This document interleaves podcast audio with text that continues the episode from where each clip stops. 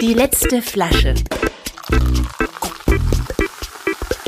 Der Genuss-Podcast. Von und mit Clemens Hoffmann. Hallo und herzlich willkommen. Wie schön, dass ihr wieder dabei seid. Wir produzieren heute mal wieder eine Folge von unterwegs.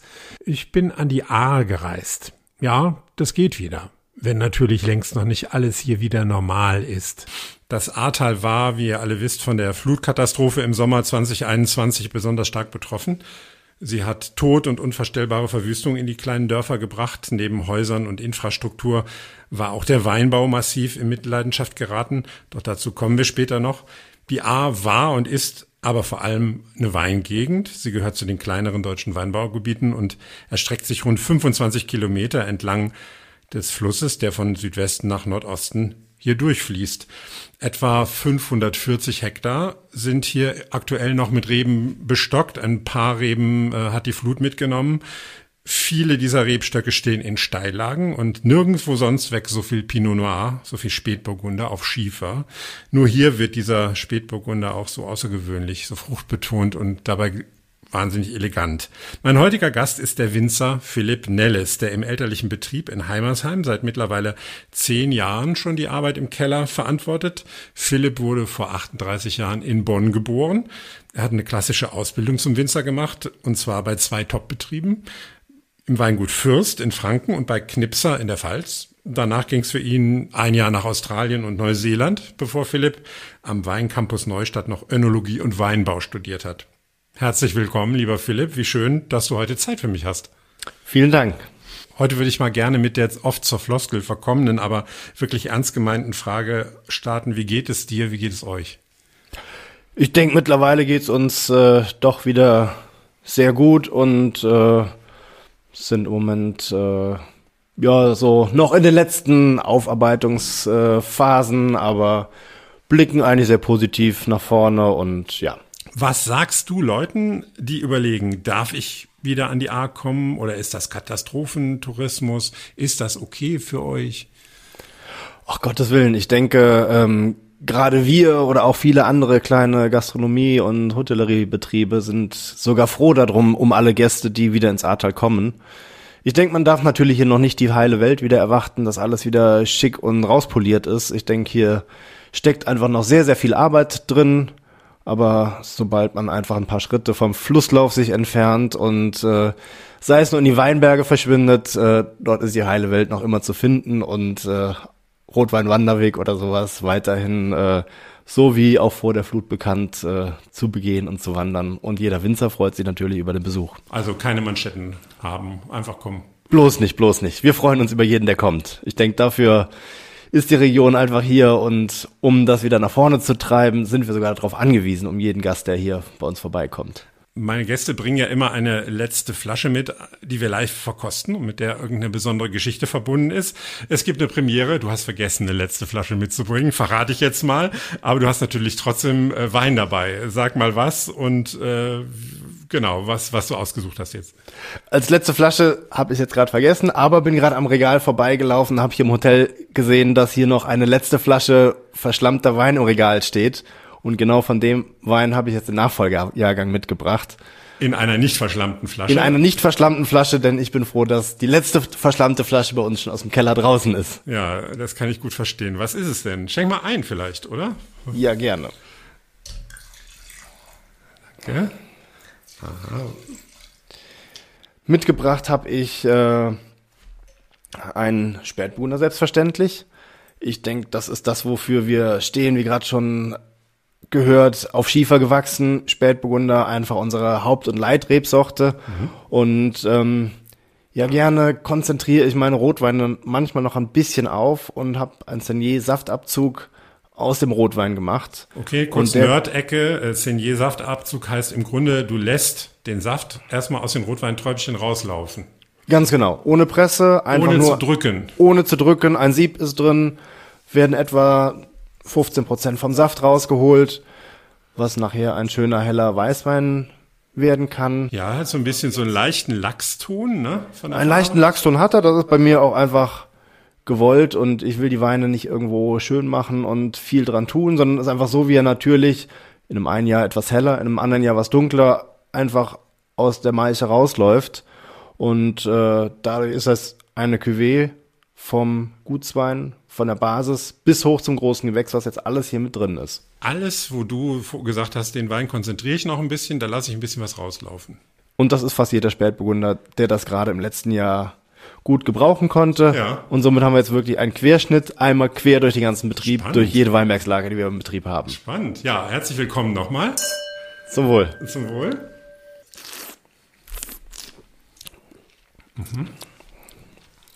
Ich denke, anders wie der Spätburgunder hier einfach noch so ein bisschen die Frucht dann auch rausgearbeitet, relativ kühl vergoren. Das ist das, was jetzt äh, diesen frischen Sommerwein auch ausmachen soll, der ich denke heute zu dem warmen Wetter ganz gut passt. Absolut erfrischend. Wir nehmen auf an einem dieser mega heißen, schwülen Tage, wo es auch jetzt gerade noch richtig runtergeduscht hat hier aus allen Rohren. Äh, Und äh, die Flasche hat auch außen schon so ordentlich Kondenswasser dran. Also das ist eigentlich genau erfrischend. Äh, Wie liegt der im Alkohol ungefähr? Äh, wir sind ja bei 12 Prozent, äh, Volumenprozent. Ja. Von daher hat so ein bisschen die Frische auch, denke ich, von der Basis, von Ja. den Gutsweinen, Ja. hat aber hinten auch raus auch noch so ein bisschen Nachhaltern, wo die großen Gewächse auch mit reinkommen. Und jetzt sag noch mal äh, für die, die es irgendwie nicht mitbekommen haben, was ist eine Schlammweinflasche gewesen? Ja, das ist das, was äh, gerade eben schon mal mit der Flut zu tun hatte, dass einfach viele, viele Flaschen bei uns im Keller lagen, Ins Schwimmen gekommen sind. die ins Schwimmen gekommen sind. Und nachdem das Wasser weg gewesen ist, ist einfach eine riesige, dicke Schlammschicht zurückgeblieben. Aber die, die- Flaschen waren zu und heil. Die Flaschen waren zu und heil gewesen, von daher da war zum Glück nichts dran. Ja, von was hat- außen. Dann ihr die abgespült oder wie? Oder so halb abgespült, Schlammflasche, also. So wie es einfach am Anfang möglich war. Ja. Ich denke, äh, man kann es sich fast gar nicht vorstellen. Wir waren einfach die ersten Tage oder Wochen auch ohne fließend Wasser, ohne Strom und es wurde einfach in Kanistern Wasser angefahren und damit wurde erstmal angefangen zu spülen, was zu spülen war. So gucken, was überhaupt noch da und sortieren und so. Um unterm Schlamm überhaupt zu erkennen, was ist dann für ein Ja. Etikett drauf Ja. gewesen, um was in Wein ging es überhaupt. Ja, ja. Und, und davon habt ihr aber auch Sachen eben verkauft äh, in dieser, also schon gesäubert, aber eben mit ein bisschen Schlammresten noch auf dem Etikett, dass man gesehen hat, okay, das ist wirklich äh, in der Flut gerettet worden und steht für dieses Jahr. Dieses Ganz genau, genau. Für alle, die euch noch nicht so gut kennen, stell doch bitte mal kurz deinen Betrieb vor. Wie groß seid ihr? Seit wann gibt's euch? Was kann man darüber sagen? So ein paar, paar Zahlen, Daten, Fakten. Ja, ja. Äh, geben tut's uns, steht auf jeder Flasche ganz groß drauf. 1479 Richtig? ist unser Gründungsjahr. Seitdem äh, wissen wir, dass wir den ersten Weinberg gepachtet hatten im Burggarten bei uns in Heimersheim. Heute noch unsere Toplage, auch damals schon sehr, sehr hohen Zinssatz für zahlen mussten, was ungewöhnlich für die Weinbergslagen drumherum auch war. Wo hat man sowas gepachtet? 1479? Äh, vom Grafen von der Landskrone, der gleich oben drauf seine Burg hatte. Ah. Da hat man dann den Weinberg gepachtet und äh, Musste wahrscheinlich immer Naturalien abgeben, ne? Wahrscheinlich Wein dem, dem geben, oder? Oder wollte der Geld haben? Nee, der wollte sogar Geld dafür haben. Okay. Ja. So sagt es zumindest die Urkunde von der Wahrscheinlich Zeit. mehrere ja. Weinberge Berge gehabt und hatte schon genug Wein. Genau, genau. Ja. Seitdem immer noch mit Freude und Leidenschaft dabei, etwas gewachsen von der Betriebsfläche und sind heute bei äh, neuneinhalb Hektar, Mhm. die wir bewirtschaften. Alles so im Umkreis auch von fünf bis sechs Kilometer um das Weingut drumherum, also eigentlich mehr im unteren Ahrtal unterwegs. Mhm.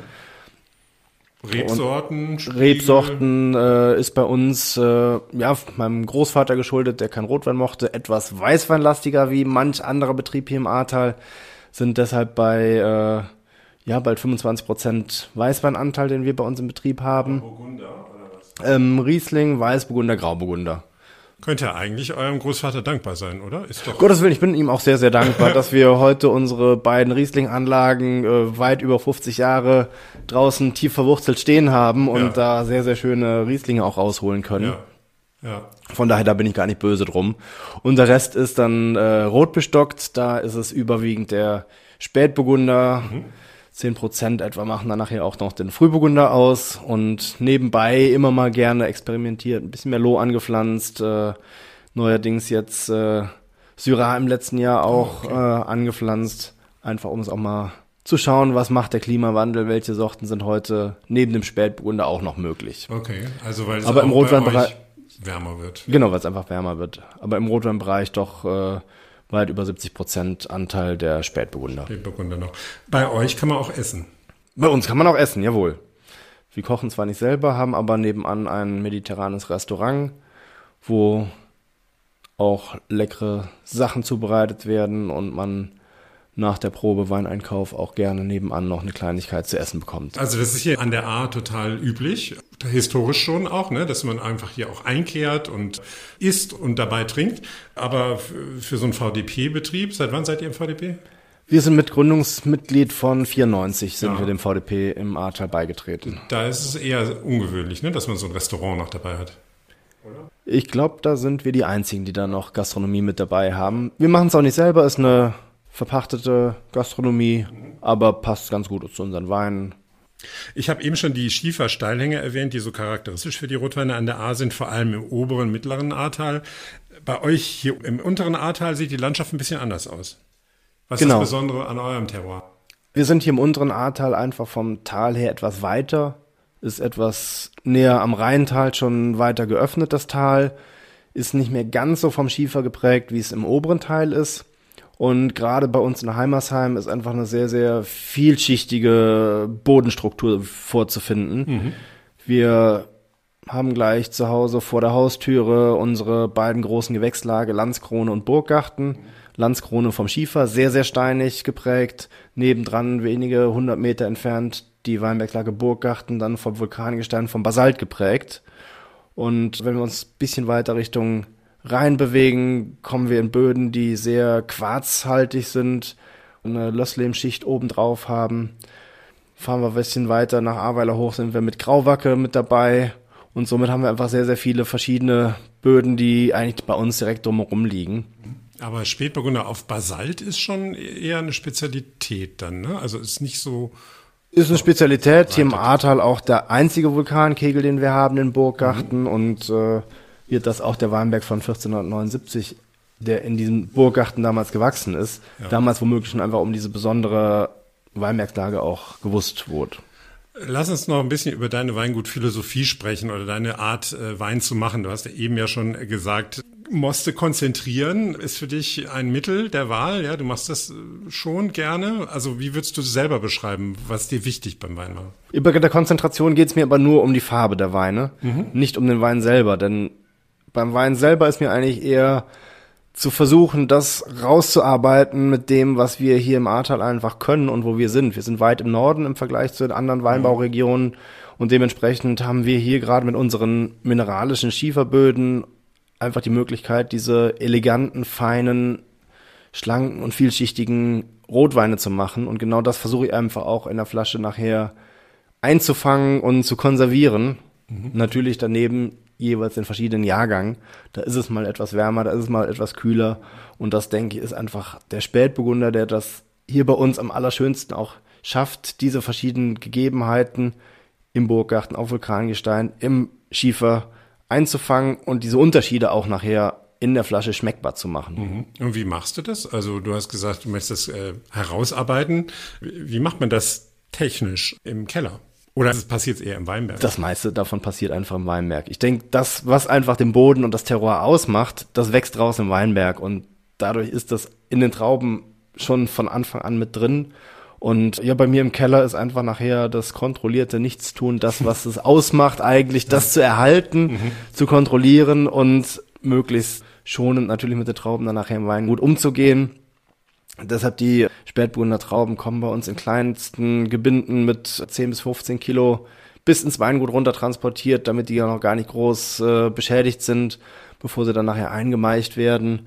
Und dort nachher auch wirklich jeder Weinberg separat ausgebaut werden darf. Und wenn es draußen nur vier Weinbergsreihen sind, die nachher ein Barrikfass vollgeben, dann werden diese vier Reihen in ein extra Gebinde gelegt, um dann nachher auch auszubauen, so wie sie von draußen rauskommen nachher in der Entwicklung hat man einfach nachher kurz vor der Füllung dann nachher wirklich das finale Endergebnis davon und weiß, welche Stücke dann nachher am schönsten sind und am ehesten dann nachher dem großen Gewächs, was zum Beispiel auf Basalt gewachsen ist, entspricht und geschmacklich nachher dementsprechend nahe kommt.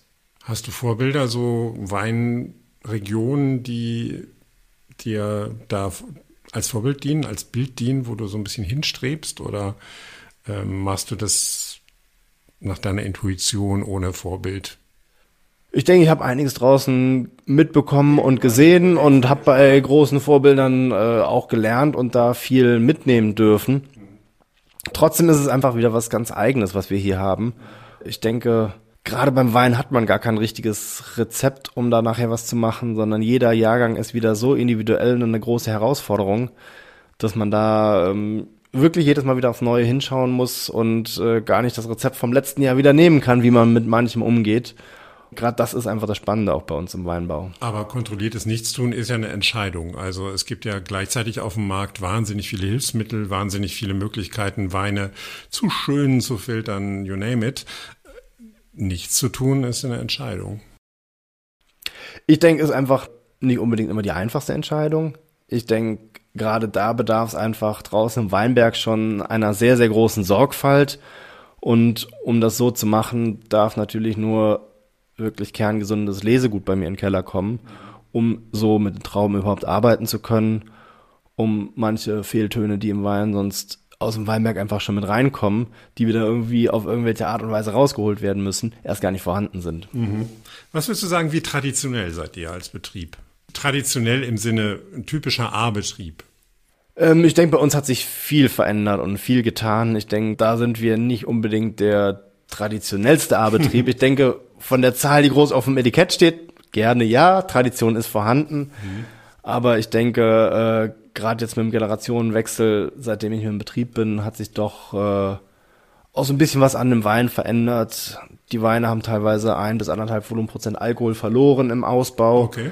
Von daher ähm, sind es schon eigene Wege, die wir gehen. Entschuldigung, wie hast du das geschafft, dass, dass, dass die nicht so alkoholisch sind? Das war rein der Erntezeitpunkt, der früher doch ein bisschen später hinten raus war und für mich heute auch viele andere Faktoren eine Rolle spielen, wie nur das Mostgewicht und der Zuckergehalt der Trauben, sondern mir geht es auch einfach um die Eleganz und die Frische im Wein, die teilweise auch durch die Säure wieder gespiegelt wird. Somit ist einfach der Erntezeitpunkt heute doch ein bisschen anders, wie das früher gewesen ist. Was für alte Zöpfe hast du noch abgeschnitten? Also äh, ich gebe mal ein Beispiel, was mir immer so an traditionellen Weinbetrieben in Deutschland äh, auffällt, vielleicht nicht an der A, aber wenn ich mal Rheinhessen oder so ins Spiel bringen darf, da gibt's noch Betriebe, die haben 70 Positionen auf der Weinkarte. Ja? Also die machen für jeden Kunden so ungefähr, haben die ein Fässchen und machen da Weißherbst lieblich, Weißherbst halbtrocken, Weißherbst äh, trocken. So, und kommen dann am Ende natürlich auf so viele Positionen. War das bei euch früher auch so, dass ihr sehr viel mehr hattet und du das ein bisschen reduzieren konntest? Ich glaube, mein Vater hat angefangen mit 75 Positionen auf der ah, ja, Weinkarte. Auch hat sich bei einer Jahrgangspräsentation, wo er alle Weine auf den Tisch stellt, aber selber darüber erschrocken. und äh, somit hatte ich einfach schon jemanden vor mir, der da schon sehr, sehr gut vorgearbeitet hat. Und somit kommen wir heute, glaube ich, mit 18 oder 19 Positionen auf der Karte aus. Aber sag mal, äh, für Leute, die da nicht so drinstecken, was ist der, der Grund dafür, dass man da wirklich so viele Positionen hatte früher? Ich glaube, man hat einfach versucht, aus jeder Weinbergslage jedes erdenkliche Tröpfchen rauszuholen, ob das jetzt trocken, halbtrocken in verschiedenen Prädikatsstufen war. Auslesen. Auslesen, Beeren auslesen und was man alles dann nachher draus machen konnte ja. und hat versucht, das deutsche Weingesetz auch auszuschöpfen mit den Möglichkeiten, die da drin vorgegeben waren. Und damit haben wir uns einfach, hat, oder mein Vater sich schon komplett von verabschiedet. Bei da hat man sich gar keine Prädikate. damit einfach, ne, von der Arbeit her verzettelt. Also ist ja mega viel Arbeit. Definitiv, definitiv, ja.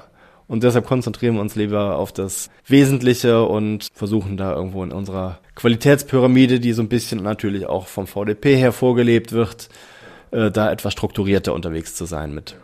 Das klingt so, wenn es so äh, doch so viel weniger Positionen jetzt sind. Ich sagte schon, du hast den Keller unter dir. Wie würdest du deine Arbeit dort beschreiben? Was machst du da oder nicht? Was mache ich da? Alles, was mit dazugehört. Angefangen natürlich im Herbst bei der Traubenverarbeitung, dann die Kontrolle der Weine, nachher das ja in, in die Fässer zu bringen, dort wieder zu kontrollieren und zu schauen, dass alles in Ordnung läuft, bis dann nachher die Reife final abgeschlossen ist und die Weine zusammengestellt werden, für die Füllung vorbereitet und auf die Flasche kommen. Ich meinte das eher so äh, in Bezug auf kontrolliertes Nichtstun, also auch im Keller. Gerade im Keller. Äh, ne? Gerade im Keller, gerade genau. im Keller. Ich denke, was, was im Weinberg das? genau. Das heißt, dass ich die Weine nicht schöne. Das heißt, die Weine bleiben nach dem Keltern etwa für ein, zwei Tage im Tank liegen. Der grobe Dreck sedimentiert auf dem Boden. Die Weine werden ins Barrikfass gefüllt. Also du ziehst das dann einfach so vorsichtig ab, dass das unten drin bleibt. Genau, der Gewölbekeller liegt unten drunter, ist eine Etage tiefer, dementsprechend im freien Fall ohne Pumpe läuft es dann nachher auch unten in die Barrikfässer rein. Nur mit Schwerkraft. Nur mit Schwerkraft, schont den Wein auch wieder ein Stück weit und viele Partien bleiben dann nachher da ein bis anderthalb Jahre liegen, bevor sie dann nachher auf die Flasche kommen. Und in der Zwischenzeit wird eigentlich nichts getan, außer die Fässer beizufüllen und zu gucken, das zu erhalten, was einfach aus dem Weinberg mit reingekommen ist. Sprich, ich mache es mir manchmal auch einfach im Keller. Naja, das klingt jetzt so, äh, ne, ist alles so einfach. Dafür muss man auch Erfahrung haben und Nerven, manchmal wahrscheinlich, in bestimmten Jahrgängen, ne? Ist auch ein bisschen ein Glücksspiel teilweise. Ich denke, da ist nicht jeder Wein Weinjahrgang der gleiche. Jeder bringt wieder neue Herausforderungen. Ich denke gerade, wenn wir jetzt den 21er Jahrgang, was doch bei uns hier gerade in der Region eine sehr, sehr große Herausforderung war, anschauen, ist da doch Der Flutjahrgang. der Flutjahrgang, genau. Ja. Was war die Herausforderung? Klar, ihr wart, die Flut ist passiert im Mitte Juli. Das war noch nicht Lese, aber kurz davor. Ne? Es war noch eine Zeit War noch lang, ein bisschen hin, aber es war so, es musste noch viel im Weinberg in die Drahtanlage eingeheftet werden. Es waren noch keine Blätter um die Träubchen weggenommen, um nachher eine gute Belüftung zu haben. Es war noch nicht in der Menge draußen im Weinberg reduziert, um überhaupt die guten Qualitäten zu erhalten. Von daher war einfach noch sehr, sehr viel Arbeit, die äh, draußen im Weinberg angefallen ist und gleichzeitig aber auch drin im Betrieb irgendwo zu schauen, wieder alles auf Vordermann zu bekommen, die Maschinen repariert zu bekommen, die Elektroleiter in Schuss zu haben, um einfach nachher auch wieder einen richtigen Herbst und eine Produktion im eigenen Betrieb stattfinden lassen zu können. Und das, denke ich, war die große Herausforderung, wo man anfangs einfach vorstand und wusste, wie soll das passieren und am liebsten die Tür wieder zugemacht hätte und gegangen wäre. Wo dann aber nachher sehr, sehr schnell einfach sehr viel Hilfe von außerhalb kam. ja. Lass uns nochmal eben einen Schritt zurückgehen. Willst du erzählen, warst du selber an dem Abend an der A? Warst du hier, als das passiert ist? Ich war hier gewesen, ja. Ja. War zwar nicht im Betrieb, sondern war zu Hause gewesen und der Betrieb liegt eigentlich so ein bisschen von der A weg, Umgehungsstraße, die dazwischen liegt und da hätte man niemals mit gerechnet, dass da irgendwo Wasser zu erwarten ist. Wie wart ihr denn selber als Betrieb von der Flut betroffen? Die Gewölbekeller, wo wir es jetzt gerade von hatten, wo die ganzen Weine nachher reifen, die standen bis unter die Decke voll. Mit Wein drin. Mit Wein drin. Mit dem ganzen, mit deinem ganzen Wein eigentlich. Jawohl, jawohl. In Fässern zum großen Teil da unten, genau.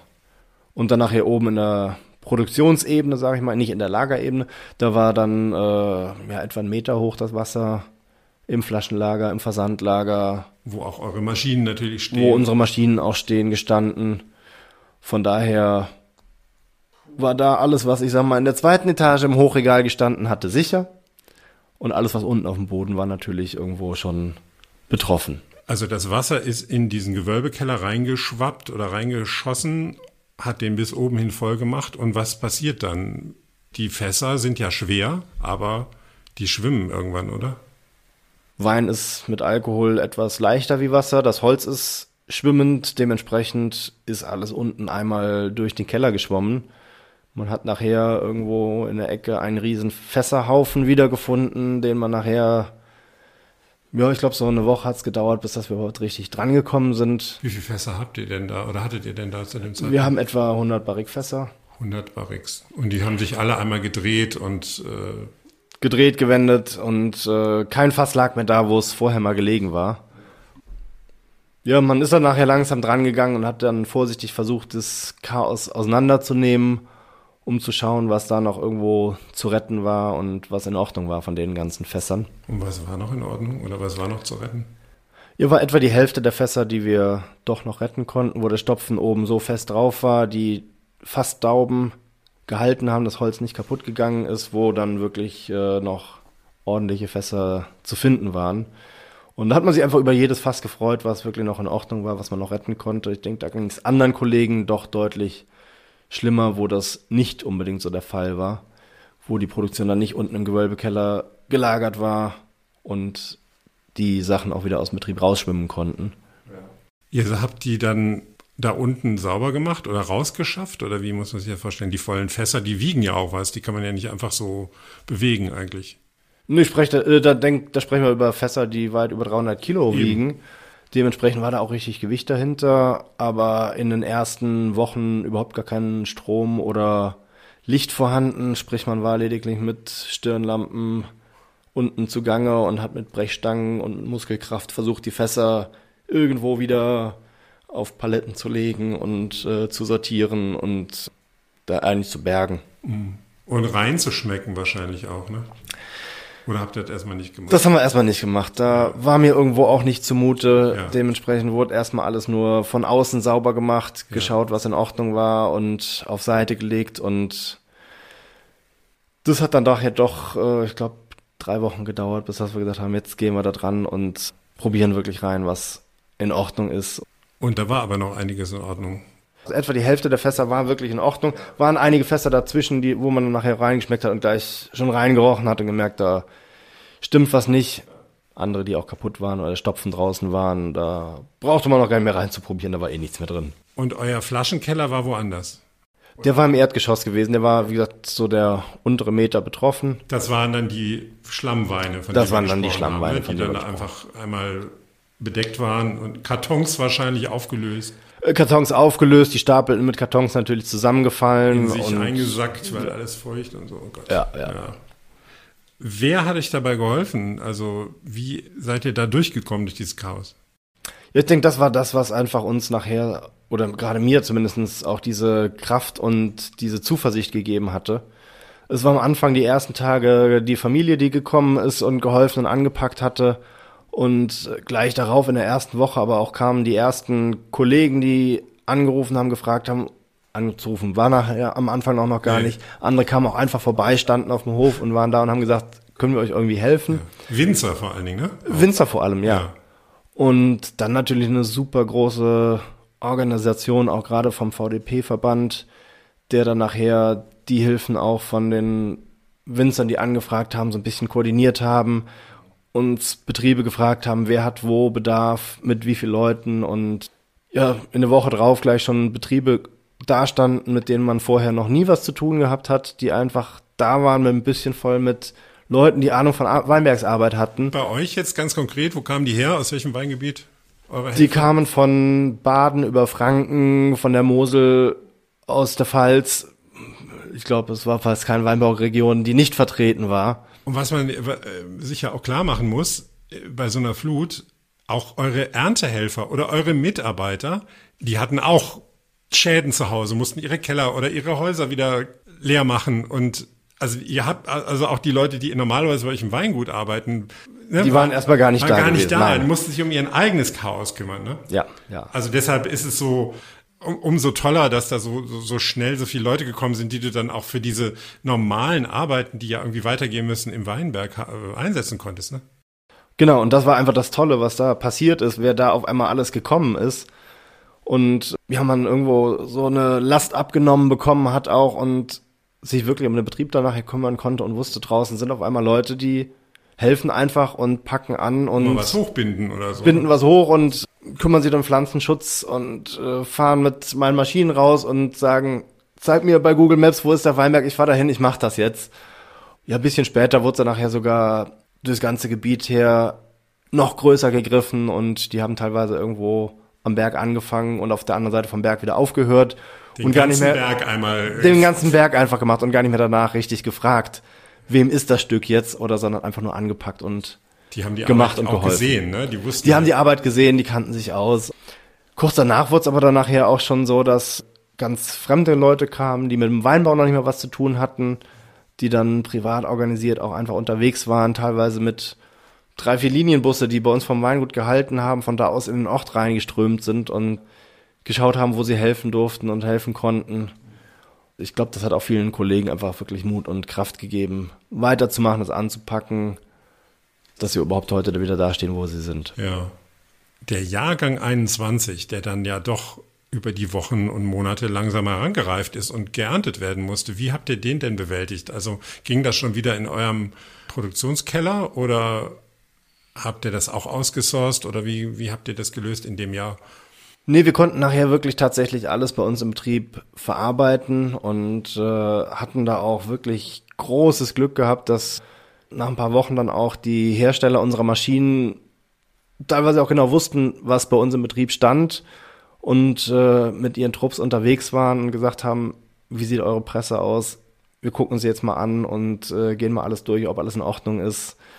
Bei der Etikettiermaschine, die kamen vorbei, sagten, wir holen die Maschine ab, wir haben einen LKW dabei, wir laden auf, nehmen die mit zu uns ins Werk, machen eine Überholung davon, bringen euch die wieder. Ich habe noch nicht mal eine Rechnung davon gesehen. Es wurde einfach nur geholfen, gemacht und damit waren wir nachher wirklich wieder in der Lage, den Jahrgang sogar bei uns im Keller zu verarbeiten. Würdest du sagen, dass, dass alle Betriebe dieses Glück hatten? Wie sah es ein bisschen höher aus an der A? Ihr seid ja am unteren äh, Ende der A. Wie sah es, du bist ja auch im VDP im Vorstand mit. Hier aus in der Region hast du einen Überblick, äh, wie es bei den anderen Winzern aussah. Also was, äh, wie, wie, wie war es da? Ich denke, wir hatten bei manchem Unglück, was wir hatten, glaube ich, noch sehr viel Glück gehabt auch. Wenn ich da das Ater weiter hochgehe, sind da doch Kollegen, die es ganz, ganz anders noch getroffen hatte die ihre Produktion teilweise nur in der Ebene haben, wo die A vorne in der Produktion einmal rein und hinten wieder rausgeschwommen ist. Ich sag mal den Ort, ne, Dernau zum Beispiel, ne, ist ja gerade so wenn ich Dernau gucke so und gewesen. da denke ich, ist sehr, sehr viel passiert. Ich glaube, da sind noch ganz, ganz andere Schicksale und das Wasser stand doch doch deutlich höher in den Betrieben, wo nachher teilweise die Traubenpresse irgendwo mehrere hundert Meter weiter draußen wieder zu finden war. Viele Fässer überhaupt nicht wieder zu finden war oder bis in Holland nachher in der Nordsee gelandet sind. In der Nordsee wieder gelandet sind. Wirklich? wirklich. Ja, irre.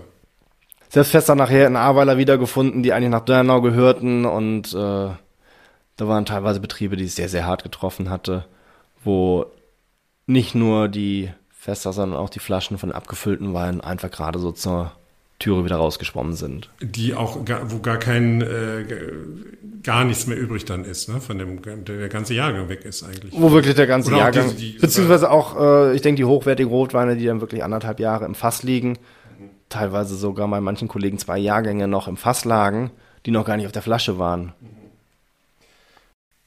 trotzdem auch beeindruckend, diese, was du von der Hilfsbereitschaft erzählt hast. Also das habe ich bin ja heute auch den ganzen Tag in der Region unterwegs gewesen. Das war eigentlich das, was alle erzählt haben, dass diese unglaubliche Solidarität auch von Leuten, die eigentlich gar nichts mit Weinbau zu tun haben, ne?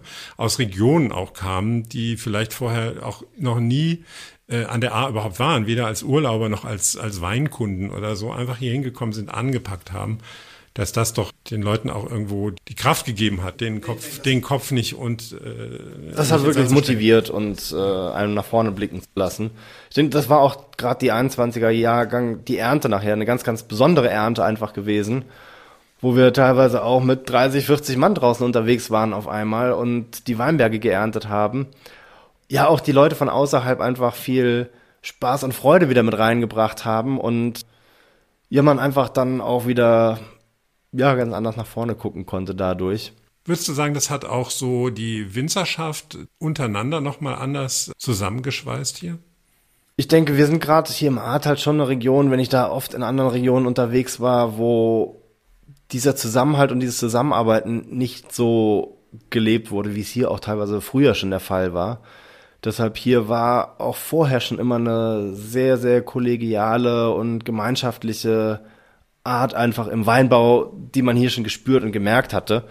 Ich denke, das hat uns auch einfach gerade in der Zeit auch wieder nach vorne gebracht, obwohl jeder sehr, sehr viel Arbeit bei sich und um sich drumherum hatte, ist dieser Zusammenhalt trotzdem auch heute noch genauso da oder noch stärker geworden. Und gibt's denn auch so ein bisschen Schattenseiten? Also so, ich stelle mir vor, es gab ja auch eben, es gab Hilfsgelder, es gab äh, auch Spendenaktionen. Der VDP hat ja auch sehr viel Geld eingesammelt, hatte dann aber sehr viel Schwierigkeiten, das irgendwie zu verteilen. Das war ja mega schwierig mit, äh, glaube ich, bis Christian Lindner wurde angerufen, äh, das Finanzministerium, äh, wie machen wir das jetzt irgendwie?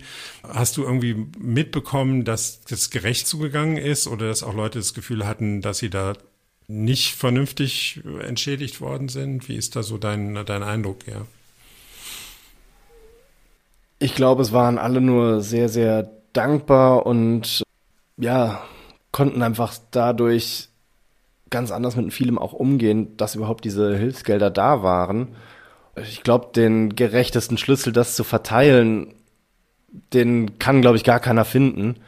Wobei der VDP hat ja zum Beispiel nicht nur VDP-Weinmitgliedsbetriebe Nein, Gottes Willen, nee. äh, unterstützt, sondern wie, wie habt ihr das gemacht? Kannst du das nochmal sagen? Ich glaube, der VDP ist nachher über die Betriebsfläche gegangen und hat dann nachher wirklich jeden Betrieb, der betroffen war, da von der Betriebsfläche im gleichen Maße nachher unterstützt. Da musste man jetzt nicht äh, Mitglied sein. Da musste man kein Mitglied für sein. Genau. Überhaupt nicht. Ja. Das war jetzt überhaupt nicht der Fall. Also Ich glaube, gerade bei diesen Geldern war eigentlich, äh, ist jetzt wenig Unmut, den ich da mitbekommen habe, sondern man war wirklich einfach nur dankbar, dass es überhaupt der Fall war, dass da diese Bereitschaft war, zu unterstützen. Wir selber hatten auch noch Weinpakete verkauft, wo dann nachher je Paket auch nochmal 100 Euro zu dem Adlerhilft-Projekt gegangen ist und ja, auch davon überwältigt, wie viele Pakete nachher einfach da wirklich gekauft wurden, um einfach da alle Kollegen auch mit zu unterstützen. Was hat die Flut privat mit dir gemacht? Ich denke, es war eine sehr, sehr große Herausforderung, weil man nicht nur im Betrieb betroffen war, sondern auch noch privat zu Hause. Also Ja, du das- meinst jetzt das, dein, dein Wohnhaus oder? Das Wohnhaus selber, ja. ja. War bei Also, dir auch der Fall. das war auch der Fall gewesen. Ja. Von daher hat man irgendwo so auf verschiedenen Ecken überall damit zu tun gehabt und da nebenbei dann nachher noch zwei kleine Kinder, wo man versucht hat, dass sie auch nicht zu kurz kommen. Von daher denke ich, war das schon eine sehr, sehr große Herausforderung, wo man so im Nachgang oft äh, zurückblickt und sich manchmal, glaube ich, wirklich fragt, wie man das überhaupt geschafft hat und äh, wie man da in manchen Situationen, glaube ich, über sich hinaus gewachsen ist und äh, ja, was man da alles getan, gemacht und geleistet hat in der Zeit. Wie hast du das geschafft? Das ist einem, glaube ich, manchmal wirklich selber die Frage, wie man das geschafft hat und stark geblieben ist darin, das so hinzukriegen Und nicht aufgegeben zu und haben. nicht aufgegeben zu haben. Gab es mal einen Tiefpunkt, wo du gesagt hast, so, also Leute, ich kann nicht mehr. Den gab es definitiv zwischendrin immer wieder, gerade zum Anfang, aber auch zwischendrin, wo man gemerkt hat, wie viel das ist. Und ich glaube einfach, dass die Leute drumherum das viel unterstützt haben, dass es einfach wieder wirklich vorangegangen ist, die auch viel Freude und anderes mit in Betrieb rein oder in die Umgebung reingebracht haben, was einfach so nicht unbedingt gewesen ist. Ich glaube, das hat man auch so drumherum oft gemerkt, wo das nachher abgeebbt ist und wo die Helfer so nicht mehr unterwegs waren, dass viele da dann in ein Loch gefallen sind und das einfach nicht mehr so gespürt haben. Dann auch vielleicht mal realisiert haben, was eigentlich in den letzten zwei Jahren oder anderthalb Jahren dann passiert ist. Ne? Erst Ja, wenn, ja. Man, wenn man so ein bisschen zur Ruhe kommt dann. Das war es dann wirklich, wo man dann nachher mal zur Ruhe gekommen ist, dass man irgendwo versucht hat, Revue passieren zu lassen, wo man gemerkt hat, was da überhaupt wirklich der Fall ist. Demnächst startet ja jetzt die zweite Weinlese nach der Flut. Was würdest du sagen, sind im Moment so die größten Herausforderungen, auch vielleicht im Gebiet hier? Ja? Also wo, wo habt ihr noch zu knacken dran? Ich denke, wo noch viel ja, wieder aufzuarbeiten ist, ist einfach an der ganzen Infrastruktur, die wir hier haben. Und wir waren einfach eine Region, die Urlaubsdestination war, wo viel Tourismus unterwegs war. Und das war auch so ein bisschen das, wo viele von gelebt haben. Und auch selbst bei uns waren 40 Prozent vom Absatz direkt beim Endkunden gewesen. Und das ist das, was einfach noch fehlt und nicht wieder da ist, wo es gewesen ist. Ich denke auch an dem fehlenden Restaurants, der fehlenden Hotels. Das muss man auch nochmal erklären, wenn man es nicht mit eigenen Augen gesehen hat. Natürlich sind auch alle Restaurants und alle ufernahen Besenwirtschaften einmal durchgespült worden und äh, kaputt. Ne? Und äh, wir sitzen hier gerade in einem Hotel in Ahrweiler, das schon wieder auf hat. Man käme auch gar nicht auf die Idee, was hier durchgerauscht ist, aber also es sieht toll aus wieder, es funktioniert alles wieder, aber es ist vielleicht von der Kapazität, ich weiß es nicht, von der Bettenzahl vielleicht 20 Prozent von dem, was es vorher war, insgesamt jetzt so an der A. Campingplätze weg. Fehlen komplett. Wo stellt man Wohnmobil hin? Schwierig, ne? Also Ich denke, das ist das eine und auch einfach, glaube ich, noch bei vielen Gästen, die sich noch gar nicht so richtig trauen, überhaupt wieder in die Region zu kommen. Deshalb habe ich dich direkt am Anfang gefragt, soll man kommen? Ne? Ist das schon der richtige Moment oder soll man noch warten? Ich denke, genau das ist das einfach, was nicht nur uns, sondern auch den Kollegen einfach wirklich hilft, dass die Gäste überhaupt vorbeikommen. Wie ist es mit den Lesehelfern? Also das war ja schon vor der Flut immer ein Problem, Leute zu haben, die das machen. In der Gastronomie auch. Man muss auch sagen, vor der Flut war ja auch noch zwei Jahre Corona. Die Gastro hatte hierzu größtenteils diese ganzen, machen wir eine Herrentour an die schöne A-Geschichten, konnten alle nicht mehr stattfinden. Also da hat die Gastro ja vorher schon gelitten. Leute sind abgewandert. Jetzt nach der Flut ziehen Leute hier aus dem Tal weg, denen das aus verschiedenen Gründen einfach zu nahe geht oder die haben nicht mehr die Kraft, das aufzubauen, muss man auch sehen, ist ja auch, ist auch eine Realität davon. Habt ihr Leute, die euch helfen auf dem Weingut? Habt ihr Leute, die bedienen in der Gastro oder ist das auch noch so eine Dauerbaustelle? Ist im Moment leider auch noch eine Dauerbaustelle. War vorher eigentlich nie ein Thema gewesen Gerade während der Ernte war immer ein sehr gemischtes, spannendes Team gewesen, die aber alle hiesig waren, die alle hier gewohnt haben, die alle vor Ort waren auch. Mhm. Es waren alle Leute, mit denen ich mich verständigen konnte. Ja, man hat sich teilweise sogar aussuchen können, wer mitkam, gab teilweise Listen, wo nicht jeder dann mit dabei war, weil es einfach zu viele Leute waren, die helfen wollten. Und das haben wir gemerkt, nach der Flut war das noch sehr, sehr viel und auch von außerhalb organisiert und viele sind gekommen. Aber jetzt so gerade im letzten Jahr oder auch in diesem Jahr merkt man einfach, dass das fehlt und nicht mehr so da ist, wie das vorher einfach gekannt und üblich hier war. Weil die Leute was jetzt anderes machen oder hast du da gar keine Theorie? Manchmal hätte ich auch gerne eine Antwort darauf. Äh, ich glaube, es sind manche Leute nicht mehr da, sind auch immer einige Rentner da gewesen, die geholfen haben, die womöglich selber noch komplett im Wiederaufbau stecken. Ich Von denk, ihrem man, eigenen Wohnhaus, oder? Es sind zwar zwei Jahre vergangen, aber ja. wenn man heute hier durch die Straßen geht und schaut, wie viele Leute doch noch sehr betroffen sind und überhaupt nicht wieder alles aufgebaut haben, was vorher da war, denke ich, ist auch viel, viel Arbeitskraft, die im Moment da noch drin steckt und noch nicht wieder so vorhanden ist, wie es vorher der Fall war. Das ist eine Herausforderung für euch. Das müsste ja irgendwie, die, die, die Trauben warten ja nicht. Die müssen ja irgendwann runtergeholt werden. Gottes Willen, die warten überhaupt nicht. Deshalb bin ich auch sehr, sehr dankbar, im Moment ein sehr, sehr gutes Team an jungen Leuten zu haben, die im Weinberg draußen unterwegs sind und sich im Moment darum kümmern, dass die Weinberge einfach gut im Schuss sind und gut gerade wachsen und äh, den neuen Jahrgang so langsam heranreifen lassen. Ein anderer Punkt war ja auch, dass durch die Flut äh, gerade in den Ebenen auch Rebflächen zerstört worden sind. Ne? Also entweder mehr oder weniger weggeschwemmt oder ebenfalls nachhaltig zerstört worden sind. Oder man jetzt auch entschieden hat, das sind im Grunde Gebiete, die als Überflutungsflächen vorgehalten werden müssen. Ich habe eine Zahl gehört, korrigiere mich, ungefähr 20 Hektar, äh, die da rausfallen aus eurer Rebfläche für, fürs Gebiet, stimmt das ungefähr? Ja, das kann so etwa hinkommen. Ja, ne? äh, sind etwa zehn Prozent, die zerstört waren direkt danach, wo kein Weinberg mehr war. Manches davon heute wieder angepflanzt, vieles aber auch noch immer nicht wieder angepflanzt, weil noch gar keine richtige Klarheit ist, wie und wo gepflanzt werden darf. Ich denke, das ist das, was wir einfach hier auch merken, dass gerade Privates manchmal viel, viel einfacher gelaufen ist und läuft, wie alles, was nachher in öffentlicher Hand ist, was einfach sehr, sehr langsam vonstatten geht. Entscheidungen fehlen und man gar nicht so richtig weiß, in welche Richtung manches geht. Du meinst jetzt, wie man die Rebfläche neu strukturieren könnte oder wo man neu. Ja, auch die Entscheidungen, wo darf wieder was gebaut werden, wo darf ja. wieder was gepflanzt werden. Ja. Das sind Entscheidungen, die sehr, sehr langsam teilweise gegangen sind.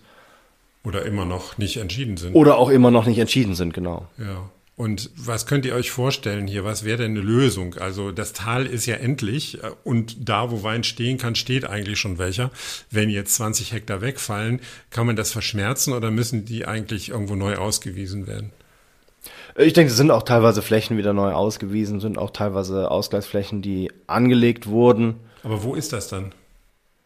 Es sind teilweise noch, äh, also ich denke mal, die Weinbergsfläche war hier vor der Reblaus früher noch wesentlich größer im Ahrtal okay. gewesen. Und es sind schon noch Flächen, die auch. Die man wieder renaturieren oder. Wieder renaturieren kann, ja. die wieder aufgestockt werden. Ja. In der, in der Steillage dann, oder? Auch in der Steillage, ja. ja. Wobei das natürlich immer besonders viel Arbeit ist. Es ist besonders viel Arbeit, aber ich denke, das sind einfach die besonderen Weine, die auch da wachsen. Absolut. Ich denke, dass, äh, ist nicht das unbedingt, was genau. in der genau. flachen Ebene oder sowas äh, möglich ist. Ja. Deshalb äh, dir ist es nicht so, du, dir ist nicht so schad um diese 20 Hektar, die da direkt an der an der A standen.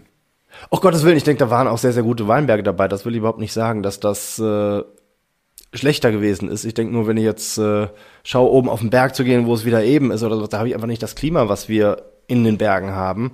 Und gerade im Südhang, wo nachher die Sonne einfach so drin steht, deshalb ist es manchmal gar nicht einfach dafür, die richtigen Ausgleichsflächen zu finden. Mhm. Diese fehlenden Flächen, wird man das merken, dass der Wein da irgendwie knapper wird oder bestimmte Qualitäten knapp werden oder gleicht sich das aus durch die Mengen so über die Jahrgänge? Ich denke, das ist sehr unterschiedlich von Betrieb zu Betrieb. Ich denke mal, bei manchen Betrieben merkt man es schon, die dann prozentual die da viel, viel betroffen waren. Ja, okay, ich denke, da tut das schon sehr, sehr weh. Und da gibt es schon welche, ne? Die da, die da gibt es schon Betriebe, die da sehr viel verloren haben. Andere wie bei uns jetzt zum Glück gar kein Weinberg betroffen war, weil bei uns alles im Hang nur steht. Mhm. Deshalb auch das ist gerade sehr, sehr unterschiedlich, wie es da jeden getroffen hat. Klar. Ja, jetzt machen wir mal einen Strich darunter. Das ist äh, ja auch ein nicht beendetes Thema, weil es ist irgendwie auch noch mittendrin, muss man sagen. Ja, äh, das geht auf jeden Fall, wird uns noch Jahre beschäftigen, äh, wenn man auch sieht hier, was an Infrastruktur noch alles weg ist. Ja, die, die Bahn ist ja zum Beispiel auch weg, ne? die, die Eisenbahnverbindung in Teilen. Ne? Viele, viele Brücken, die fehlen, viele, viele Straßen, die fehlen. Ja. Ich denke, da hat man anfangs bei manchem, glaube ich, gedacht, das geht viel, viel schneller. Und trotzdem ist die A ein wunderschöner Ort, ist ein wunderschöner Platz, an dem man einfach sein kann, die auch gut erreichbar ist für viele Menschen, ja, aus den Ballungsräumen, gerade aus NRW. Äh, das war ja auch immer so, dass das Nahziel, wo man hinfahren konnte, ein Weingebiet, was nicht so weit entfernt war. Dein Lieblingsort an der A, das wollte ich dich eigentlich ganz zum Schluss noch fragen. Äh, wo ist das und gibt's den noch? Oder hat der auch gelitten unter der Flut? Äh, nee, das äh, glaube ich nicht. Es gibt verschiedene Orte, denke ich, ja. äh, je nachdem. Aber gerade wenn ich äh, jetzt so an die Abendstunden denke, ist so eigentlich der Lieblingsort meistens äh, in Ehling im Weinberg gewesen. Das ist ein äh, Weinberg, von dem aus man wirklich so den Blick ins ganze Tal, in diese Weite hat und ja, einem so die letzten Sonnenstrahlen einfach noch ins Gesicht scheinen.